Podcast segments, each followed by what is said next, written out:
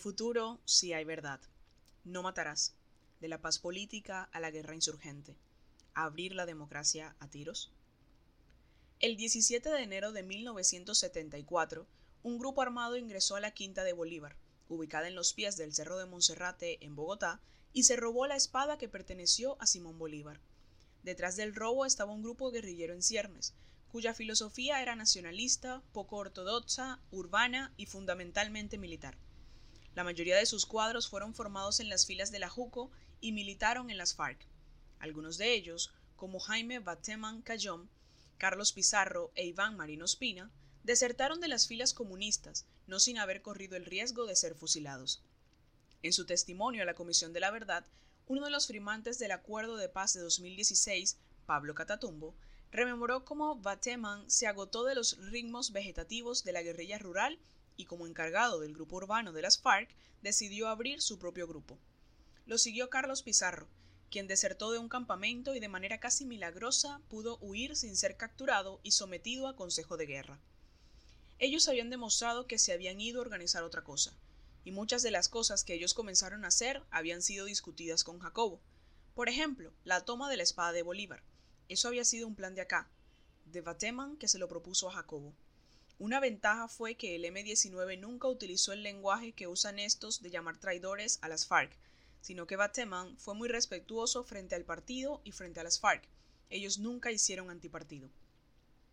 A este grupo de excomunistas se sumó una corriente de ex-anapistas que, desencantados con el fraude, optaron por la lucha armada. La estrategia del M-19 se concentró en la guerrilla urbana al estilo de los montoneros de Argentina o los tupamaros de Uruguay, dado que este grupo nació de una crítica a las guerrillas y a la guerra popular prolongada. Su estrategia era más insurreccional y buscaba llegarles a los sectores urbanos cuyas demandas sociales estaban en pleno auge. Esta guerrilla también planteó el campo de disputa con el gobierno en el terreno simbólico, si bien no tenía tras de sí a un partido o movimiento político, su objetivo era atraer a la opinión pública y lo lograron despertando una mezcla de simpatía y miedo. Acciones de gran impacto, como el mencionado robo de la espada de Bolívar, generaron curiosidad, pero el asesinato del presidente de la Confederación de Trabajadores de Colombia, CTC, José Raquel Mercado, fue mucho más lejos.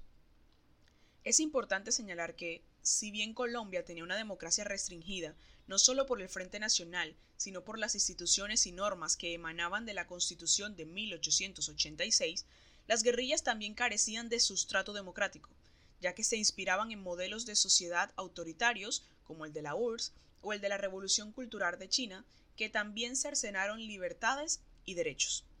En regiones como el Magdalena Medio, Córdoba y Urabá, estos autoritarismos despertaron, en los años posteriores, reacciones en contra de estas guerrillas y alimentaron los argumentos de la extrema derecha armada. Así, el M-19, a pesar de que avivó simpatías en muchos sectores urbanos por su falta de ortodoxia, también incurrió en este autoritarismo. El 15 de febrero de 1976 secuestró a Mercado con el argumento de hacerle un juicio popular, que era en realidad la consumación de la decisión de asesinarlo bajo el cargo de traición a la, clase obrera. Durante dos meses lo mantuvieron en una cárcel del pueblo, una especie de celda inexpugnable donde quedaban bajo rígida custodia sus rehenes. Para el segundo aniversario del, del, M-19, el 19 de abril de 1976, Mercado fue ejecutado y su cadáver dejado en una calle de Bogotá. Según dijo a la Comisión de la Verdad, la dirigente política Clara López, secretaria económica del presidente Alfonso López Michelsen, el M-19 nunca entabló contacto con ese gobierno para negociar la vida del sindicalista, por lo que ella asegura que el objetivo del secuestro era el asesinato. También afirmó que este hecho cambió completamente el tono de López. Yo estuve en el Consejo de Ministros en que el presidente de la República tenía al director del DAS buscando como loco a Mercado. Se seguía una cantidad de pistas y todas, eran, frustradas. Al doctor López lo trastornó eso. A partir de ese momento cambió el tono del gobierno. Lo de José Raquel Mercado fue una barbaridad, y esa barbaridad influyó de ahí en adelante. Al mismo tiempo, el ejemplo del M-19 cundió en otras guerrillas. Un ex militante del ELN reconoció ante la Comisión de la Verdad que meses después del asesinato de Mercado, esa guerrilla asesinó al presidente del sindicato de acerías Paz del Río, Rafael Bayona, en Sogamoso, Boyacá, para apropiarse de la dirección de dicha organización social.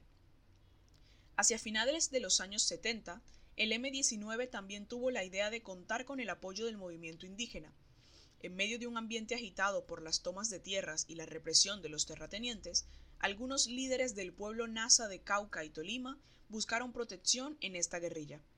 A cambio de armas para formar autodefensas, algunos indígenas aceptaron que la insurgencia estuviera en tierra adentro, municipios de Páez e Insá que han sido de histórica presencia rebelde. No todos estuvieron de acuerdo con la lucha armada. Unos consideraron que debían estar al margen de las guerrillas y que establecer contacto con ellas o tolerarles les traería consecuencias negativas, mientras que, para otros, armarse fue visto como una opción en ese momento. Así lo señalaron excombatientes del movimiento Quintín Lame a la Comisión de la Verdad. A los indígenas nos sacaron de nuestros territorios ancestrales, de las planicies de las tierras productivas y posteriormente nos mandan a esos riscos, a esos páramos de lo que hoy estamos viviendo, y también de esos territorios que nos quisieron sacar. La única vía de defenderse fue la de las armas. La organización estuvo apoyada por jóvenes que de una manera que de una u otra manera han salido de las universidades. El primer comandante fue un compañero no indígena, un compañero mulato, si lo podemos llamar de esa manera. Sin embargo, este grupo, que en un principio se creó para defender a las comunidades y líderes indígenas, también generó hechos de violencia en el propio territorio. De pronto comenzaron a matar a los brujos y se sabe que los llamados brujos eran los mismos médicos tradicionales y que tenían problemas políticos, problemas de competencia. Entonces cuando el Quintín se metió en eso de eliminar médicos tradicionales, la gente que acudía a esos médicos comenzó a tenerle odio al Quintín.